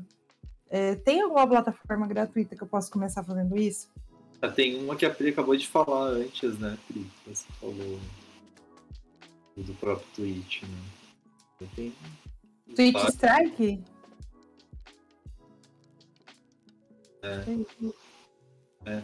Tem, é, assim, de, de Twitch, o próprio Twitch ele entrega, né, um pouco, mas nem não tem uma super dica de plataformas métricas. Tem desde Ninja Analytics, né, tem uma que eu acho maravilhosa, que é, assim, que é o Ninja Analytics. Também tem uma versão gratuita que é bem legal. Mas precificação tem muito de do, de novo da questão da comunidade. Né? Eu acho que tem um, um ponto que o, que o Thales colocou de não se comparar, né? Acho que não, posso ficar me comparando e isso deve achar sempre que eu não tô bom, mas de trocar e de se inspirar e às vezes de saber quanto que o outro está cobrando, né? E os próprios creators eles têm um pouco isso, eles sabem, eles se conversam, eles Uh, e acho que a gente. É como qualquer mercado funciona assim, né? Se um advogado cobra 150 reais a hora, algum advogado inventou que custa, enfim, criou um teto ali que é 150 reais a hora. Tem uns que cobram 300, né? Então, sei lá. Mas existe uma coisa da comunidade ali, existe um senso, né? Então, se eu sou um advogado, não vou cobrar 20 reais uma hora do meu trabalho se um advogado meia boca cobra 150. Então, é um pouco de você, na sua comunidade, entender. Claro que tem que usar os dados para isso, mas também ter esse olhar de comunidade, saber o quanto que, que o coleguinha está, talvez, cobrando para fazer algum, alguma ação. Isso vai, enfim, a galera se fala, né? A galera está aberta para falar. Estamos aqui agora nesse, nesse lugar aqui, todos abertos a falar. Né? Quem, e aí, Thales? Quem está começando, quem já está há um tempo e tem essa dúvida, é... precificação é difícil em qualquer ramo, tá? Então eu quero convidar só para uma reflexão. você está saindo daquela área onde você tem um chefe que te paga um salário X. E você está indo para uma área de autonomia, tá? Então vou puxar mais uma vez para fotografia só para poder explicar uns pontos é, é, concretos. É, você está trabalhando com fotografia, por exemplo, você, você sabe o quanto você gasta de luz, de gás, de o quanto você gasta de alimentação, de transporte. Então, assim, é, tem gente que acha um absurdo o fotógrafo, a fotógrafa, seja o trabalho que for, colocar o valor do Uber no pagamento. Aí, beleza, vamos parar e vamos perguntar por que, que é um absurdo? A pessoa não tem que chegar lá de alguma forma? Quanto custa um equipamento de fotografia? Quanto custa o teu equipamento para fazer live? Ah, eu faço com um celular. Show. Quanto custa esse celular? Se você perder esse celular hoje, você vai ficar sem comer se você não gerar, não, não tivesse trabalho. Você vai ficar sem luz. Você vai ficar sem, sei lá. Ah, eu gosto de conforto, eu gosto de ar condicionado. Ah, mas é chique, é playboy. Bicho, você gosta? Esse é o teu padrão de vida, é o que você quer para você, porque assim, você, tá, você quer ganhar dinheiro para ter o teu, o teu nível de conforto, para ter as suas necessidades atendidas. Então, assim, é importante você colocar primeiro o cálculo básico para você viver, para você ter o que comer, ter o que vestir, e aí depois você vai colocando o cálculo do teu patamar, do que você quer. E óbvio, continua estudando e continua crescendo, porque é a maneira de você poder cobrar mais, tá? Enquanto você não estourou nem nada, é a maneira de você... e, e outra coisa, isso é importante falar, conforme você vai estudando, conforme você vai trocando conhecimento, você vai naturalmente montando a tua rede de contatos, tua network, rede de contatos, rede de trabalho. Então, assim, Quanto mais você vai atrás do teu crescimento, mais você vai crescendo e muitas vezes sem nem perceber. Então, precificação é complicado em qualquer área, mas tem um, tem um certo cálculo e você vai aprendendo trocando ideia com quem faz, quem está nessa área. É, quando eu falei na questão de plataforma, né, é, de métrica, eu fiquei pensando aqui depois das respostas de vocês. Eu costumo dizer que eu faço um roteiro, mas eu não sigo ele. Desculpa, Tiago, desculpa, Doca. É, porque às vezes uma coisa que eu pensei em perguntar responde outras coisas que eu pensei. E quando vocês estavam falando da questão de, de precificação, métrica e tal, eu fiquei pensando, eu falei de analisar métricas, aí vocês algumas pessoas falaram da própria ferramenta da Twitch, até no chat. É, e eu pensei que talvez a galera não pense, mas qualquer rede social que tu for, se você colocar é, no Instagram, acho que você tem que mudar a forma da conta para profissional, mas no Twitter você consegue ver todo o engajamento que você tem na própria plataforma, no Instagram, na própria plataforma. Acho que o Facebook já estava caminhando para esse caminho, mas o Facebook não sei, acho que quase ninguém está querendo mais estar lá a plataforma em si, ela não dá retorno mais. É, tipo, não dá o retorno que ela dava uns 4, 5 anos atrás, não dá o retorno que outras redes dão atualmente. E aí, pensando nas redes, e meio que já caminhando para o nosso final, aquela pergunta de um milhão de reais, é, o que, que a gente não deve fazer enquanto a gente está buscando crescer e tem engajamento, informar nossa comunidade, que é como a gente fala aqui na, na Twitch, normalmente quase todo mundo tem um Discord. E aí hoje a gente descobriu que o máximo de Discord que a gente pode estar são 100. Fica a dica. É, como é que a gente faz para criar essa comunidade? Ou melhor, o que a gente não faz para criar essa comunidade? Eu pensei numa palavrinha-chave que é a chamada do spam que é aquele negócio que você chega lá, você não parabeniza a pessoa pelo que ela está fazendo. Você chega e fala: Olha, eu faço uma, um conteúdo igual ao seu, vai lá também. Então, nesse, nesse rumo, assim, de coisas para a gente não fazer. Pensando em gastar energia, inclusive, porque a gente está gastando energia para construir uma comunidade. E eu sei que tem muita gente que reclama dessa questão do spam. Mas além do spam, tem outras coisas que a gente também não deveria fazer quem já está há mais tempo, né? Todos vocês, incluindo o Thales, aí dois anos aí levando tapa na cara da sociedade streamer. Então, o que, que a gente não faz nesse início? A gente falando de redes sociais, porque aí não consigo falar tão propriamente sobre, sobre Twitch.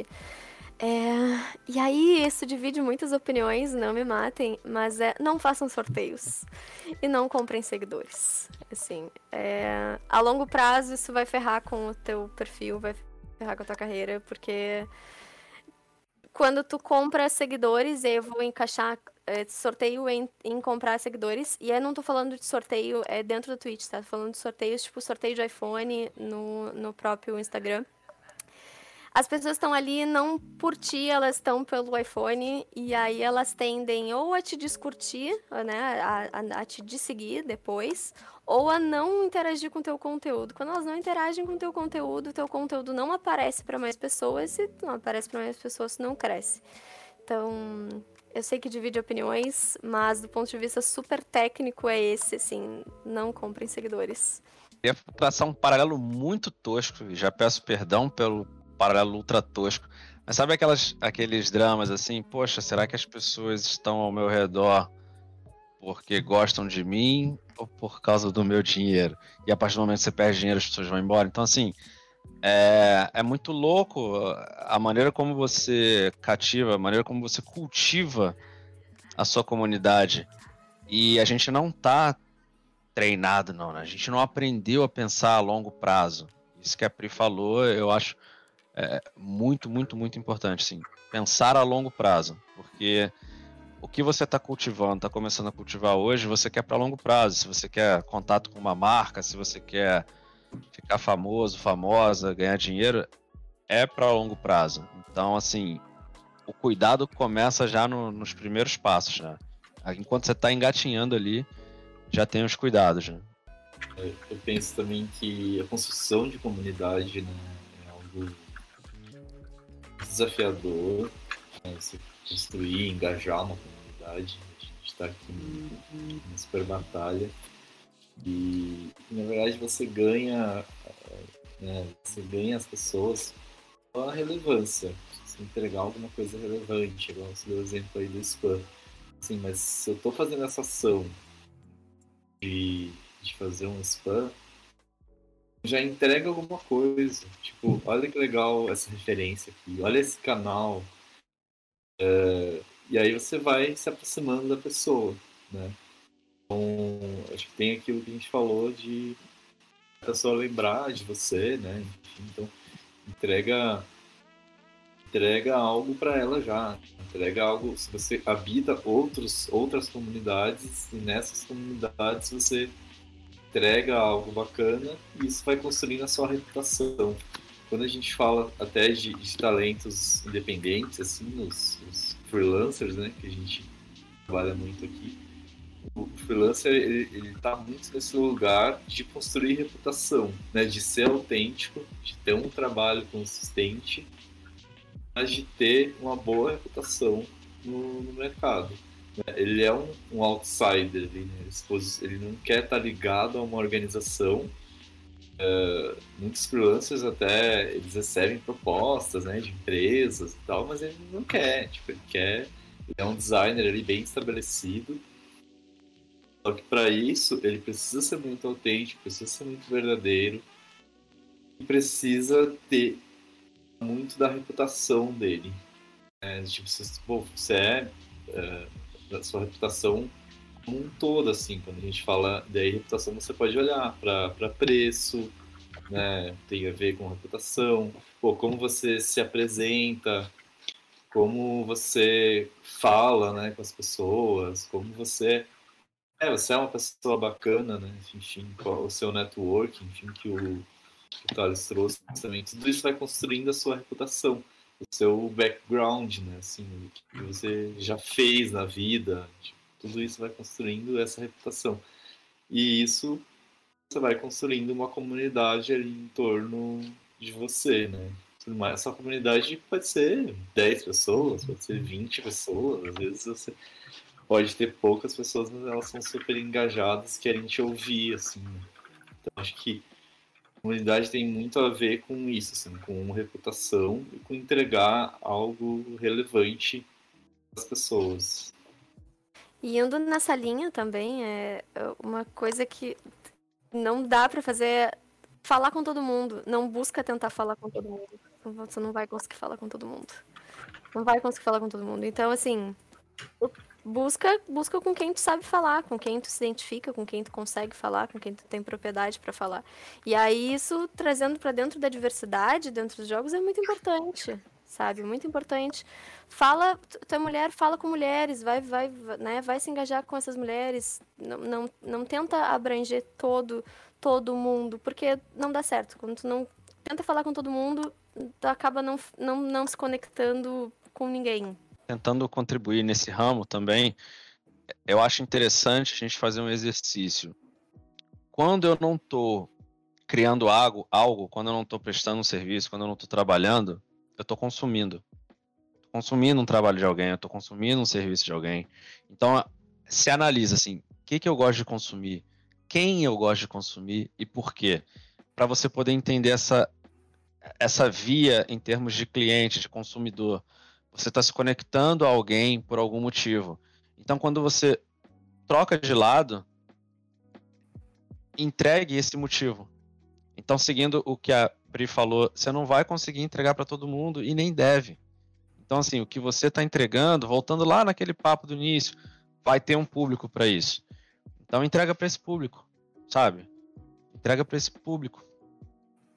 E seguindo a pergunta que a Fer fez, o que não fazer no início. E aí, nem no início, nem. Não ficar preso a, a, na neura dos números.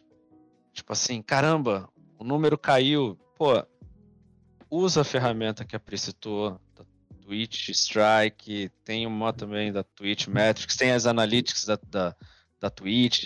Se você trabalha no Instagram no Twitter, também tem, os, também tem ferramentas para isso, dentro da plataforma e fora vai analisando isso, percebendo que existe diferença no teu público de acordo com o horário. Acordo... Parece meio louco pensar, né? Pô, mas como assim de acordo com o horário? Se eu quiser fazer conteúdo de jogo para molecada, vai ter um horário em que elas vão estar assistindo. Seja o horário do recreio, seja o horáriozinho antes de ir para a escola, seja o horário que elas voltam da escola, entendeu? Tem um horário. Se eu quiser produzir para outro tipo, cada público vai ter um horário diferente. Eu ouvi falar de história muito interessante de, de, de, de público materno, que era o horário da madrugada, que era, o, que era um dos horários de amamentação. Então, assim, fica ligado nessas, nesses movimentos, onde, de onde pode, quem é o seu público e onde ele pode estar. Eu acho bacana a gente falar de horário, porque o Thales era um, madrugador aí, né, Thales? Você construiu a sua comunidade de madrugada. Na madrugada. Tá fazendo live ah. durante o dia, porque você é o quê? Rebelde, né? Então. Eu, eu amo madrugada. Consumir de madrugada, produzir de madrugada. Só que eu tenho que continuar vivo. Então, assim, se eu para eu continuar vivo e continuar ativo de madrugada, eu tô inativo durante o dia. Se eu tô inativo durante o dia, eu sou um pai ausente. E eu não quero ser um pai ausente, então eu tenho que estar ativo durante o dia. E aí é começar a conciliar isso também, respeitar seus horários, suas demandas, porque o que eu fazia de madrugada não se adequava à vida que eu tenho atualmente. E isso gera uma, uma série de complicações. Então, infelizmente, eu não posso mais fazer live de madrugada, só de vez em quando. É, eu, eu falei dessa questão do, da madrugada, ressaltei essa questão do Thales, para a gente voltar numa coisa que a gente falou anteriormente, da energia, né? Eu não sei se vocês já ouviram a teoria das colheres. Normalmente, quem já escutou essa teoria das colheres, não era algo que estava no script, é que eu lembrei durante enquanto a gente estava conversando. A teoria das colheres ela é usada por pessoas que têm dores crônicas, no geral. Então, eu conheci essa teoria dois anos, quase três anos atrás, quando estava passando por um período que eu tinha. Tinha não, né? Porque quando você tem dor crônica, você não deixa de ter, você aprende a lidar com ela. Que é aquele lance das colheres, né? Você tem uma quantidade de colheres e que é uma quantidade de energia que você tem para gastar durante o dia, de acordo com isso. E aí você vai distribuir essas colheres, que seria essa energia. Depois vocês procuram essa história, que é um textinho meio longo, para quem se interessa em conhecer um pouquinho mais sobre ele. E aí você tem que escolher onde você vai gastar aquela energia durante o dia. É, por exemplo, eu quero ler um livro, eu quero ouvir uma música, eu quero escutar um podcast, eu quero fazer outra coisa. Então eu vou ter que dividir essa energia. E às vezes a gente fala essa questão da dor crônica, porque quando você está muito hardcore em alguma coisa, chegou na metade do dia, você já não tem energia para fazer o resto. Então, o dia não acabou, você ainda tem coisa para fazer e toda a energia que você tinha você gastou naquele diálogo que você poderia ter evitado, por exemplo. Então, eu trouxe essa teoria mais para uma reflexão, para voltar naquilo que a gente falou, de como a gente gasta a energia da gente, como a gente gasta nosso tempo, é, e para inteirar com o que vocês falaram dessa questão de, de público, que o Thales falou, se eu fizer live no horário que eu gosto, que é a madrugada, você é um pai ausente. Ele pensou numa questão que ele tá, está inativo durante o dia. Por que, que eu estou trazendo isso no final? Para a gente reforçar que a gente tem que fazer as coisas do jeito que a gente acredita.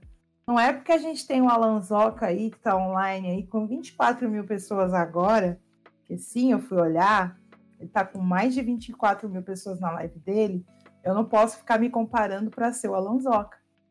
Até porque o meu perfil de pessoa não tem nada a ver com o público do Alanzoca. Qual é o público que eu quero atingir? Com que pessoas eu quero falar? O que eu quero falar com essas pessoas? porque eu quero criar uma comunidade com essas pessoas, entendeu? E aí volto também num ponto que eu falei aqui da questão de não aceitar é, divulgação com marca que não tem a ver com você. Por que, que eu não vou falar com crianças pequenas? Eu odeio crianças pequenas, não adoro crianças. Mas para o tipo de conteúdo que eu produzo agora, não faz sentido para mim querer conversar com gente que está focado em venda de produto para criança pequena. Então eu não vou falar sobre isso nesse momento e não me interessa, não faz parte da, da caminhada que eu tô nesse momento. Por que, que eu vou falar de jogos tipo Candy Crush que eu não jogo? Por que, que eu vou falar de jogo de terror? Não é algo que eu gosto. Então, da gente conseguir nichar, é, pegando o gancho da fala da Pri, você não vai conseguir falar com todo mundo. Não tem como. Se você quer falar com todo mundo, você vai deixar um déficit aí no meio do caminho você vai se perder no meio do caminho, vai se perder no meio da sua produção de conteúdo, vai se perder na pessoa que você é.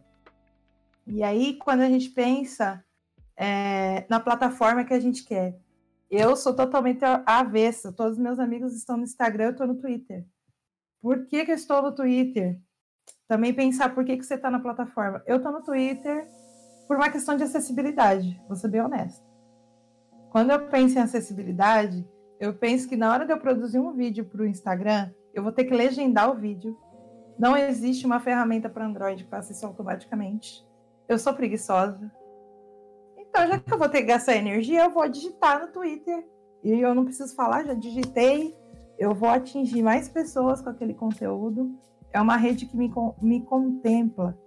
E aí eu vou convidar vocês a talvez dar, sei lá, um último recado, não sei é, porque a gente já falou sobre tudo, plataforma, o que fazer, o que não fazer. A gente só não falou sobre os tipos de influenciadores, mas acho que o papo foi tão rico que a gente nem precisou falar que tem vários tipos de, de produtor de conteúdo, produtor de conteúdo, tem o pro player. A gente nem precisou chegar nesse, nesse momento.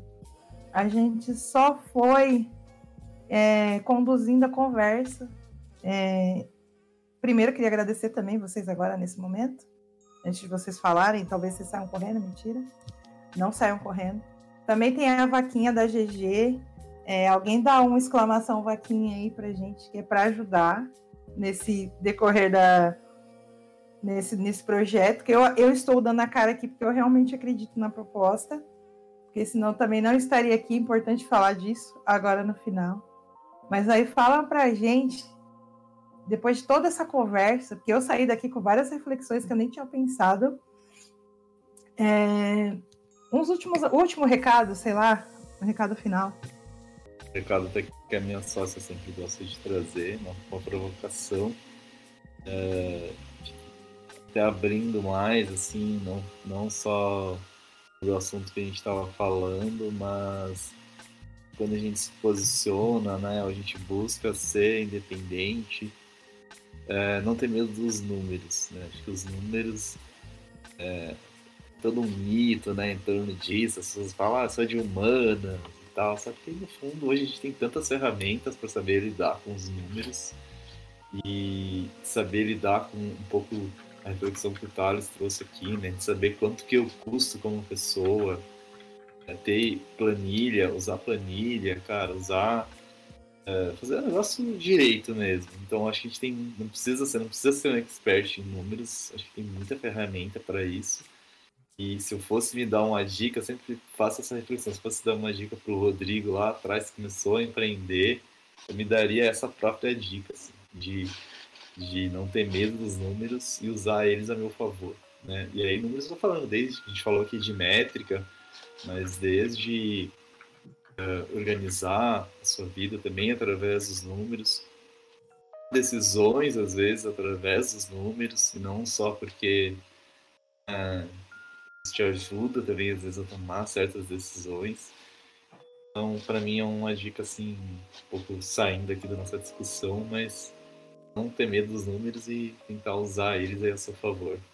Meu recado final. Eu acho que a Fernanda já, já fez um resumo de toda, de tudo que a gente falou, muito bem feito, inclusive. Adorei. É, mas um, um recado final é, eu acho que é esse. Tudo se resume a quem tu é e quem tu quer, com quem tu quer falar. Assim, presta atenção nisso. Presta bastante atenção nisso. E a internet é muito grande, né? Tem muita, muita gente. E, e às vezes tu pode até pensar, ah, mas fulano já tá fazendo isso, já tem um monte de gente fazendo isso. Não do jeito que tu faz, não de como, como tu é. Então, é, busca, vai, vai caminhando, não para de caminhar e vai ajustando a roda do carro enquanto ele estiver andando, sabe? Não, não espera ter o, o, posicionamento perfeito, ter a ideia perfeita, o jogo perfeito. Vai, vai fazendo o que tu vai se achando e vai achando o teu público também. Uma finalização que eu posso pensar é para quem pretende fazer live na Twitch ou em qualquer plataforma, que live, porque quando fala live na Twitch, o pessoal pensa só em jogo, né? Live não é apenas jogo, tá? Isso é, é importante de se visualizar.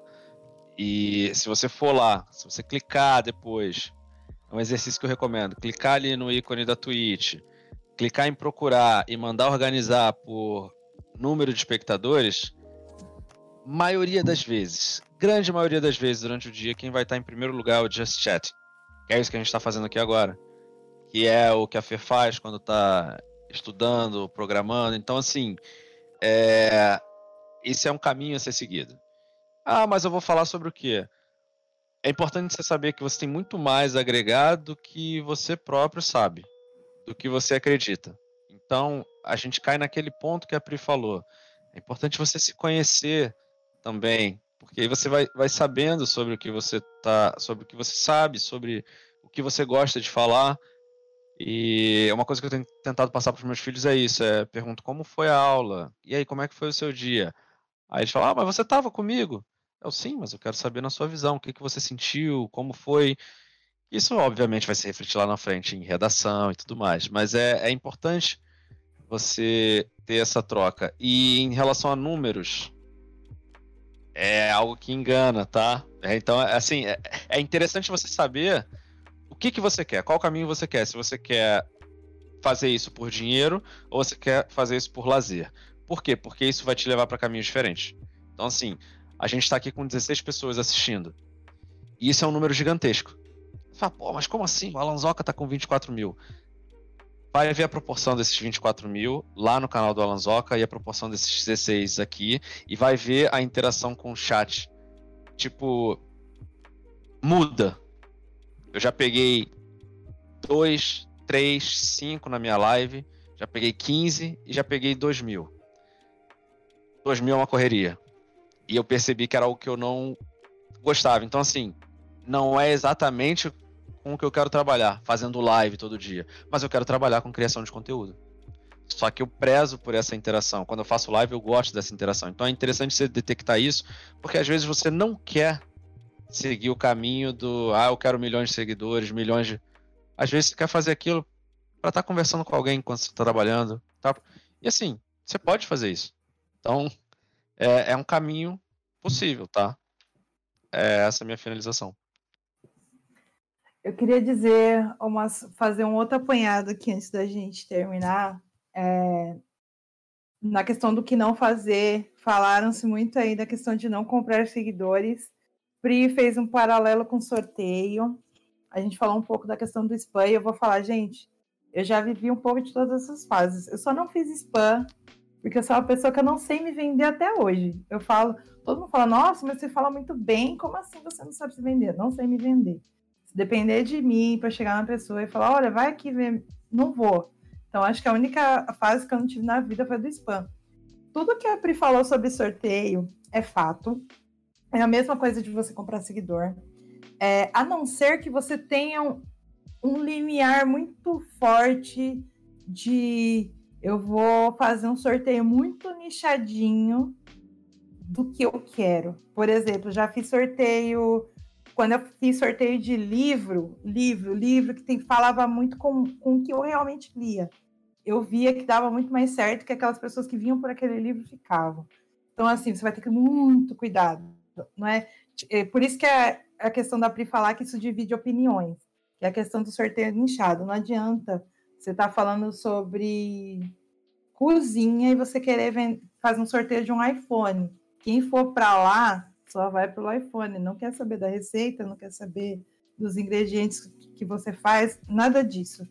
E fidelização de público. Eu tenho 10 anos de produção de conteúdo, vou completar agora em novembro. Tem gente que me acompanha desde quando eu falava sobre livro. Às vezes até pergunta no Twitter: mas por que vocês estão aqui ainda? Gente não estou mais falando de livro. Eu não mudei o, o, o, o nick, porque eu, eu, falo de leitura de uma forma ampla. Hoje em dia eu leio o código, leio o desabafo dos meus amigos. Já pensei em mudar, mas falei: não, deixa aí, que é isso mesmo, e vamos embora que é essa questão de você fidelizar as pessoas com quem você é. Eu tenho 6 mil seguidores só, só no Twitter. É, eu falo só comparado a milhões que uma galera tem aí. Mas eu sei que aquela galera que tá lá comigo, tá comigo independente do. Acredita nos posicionamentos que eu faço. E eu, acho isso importante. Fazendo esse paralelo com o que o Thales falou. Já tive duas pessoas, dez, já tive duas mil. Só que com essas 6 mil eu consigo me conectar com elas quando eu faço alguma reflexão. Talvez no dia que eu tiver um milhão eu não consigo. Eu vejo um case de sucesso no Twitter, para mim, ela é a Maísa, a Maísa Silva. Porque ela dá um jeito, é obviamente que ela não consegue falar com todo mundo. Mas ela é super ativa na rede e tal, papapá. Porque é isso. É, ela sempre fala que é o que ela escolheu para a vida dela, ser artista, ser famosa, e ela tenta dar conta disso tudo aí. É... E também fazendo paralelos com números que o Rodrigo falou, dessa questão de, a gente não ficar tão focado em número, né? A gente focar no que a gente realmente quer fazer. Just sharing, que o Thales falou também. É, se você para para filtrar, você vai ver que live não é só jogo. Eu também tinha essa visão horrível um ano atrás, de que, ah, meu Deus, por que, que eu vou fazer um, um cadastro na Twitch, só tem gente falando sobre jogo, e não, tem uma galera produzindo todo tipo de conteúdo aqui. É, eu acho que é isso. Gente, queria muito agradecer o tempo de vocês. Uma coisa que eu gosto de falar sempre é que tempo é algo que não volta. Então, quando alguém te cede, nem que seja 10 minutos do seu tempo, então a gente tem que agradecer o tempo da pessoa estar ali com a gente. É, porque não volta. Essa uma hora e quarenta que a gente ficou aqui conversando não vai voltar. Mas a gente, eu acho que todo mundo aprendeu um pouquinho aqui. É, eu acho, eu espero. Eu, pelo menos, aprendi muito mais do que eu achei que eu ia aprender. Estou muito grata, de verdade, mesmo por essa conversa que a gente teve. E eu acho que é isso. Muito, muito, muito obrigada. Um beijo. Semana que vem a gente se vê de novo.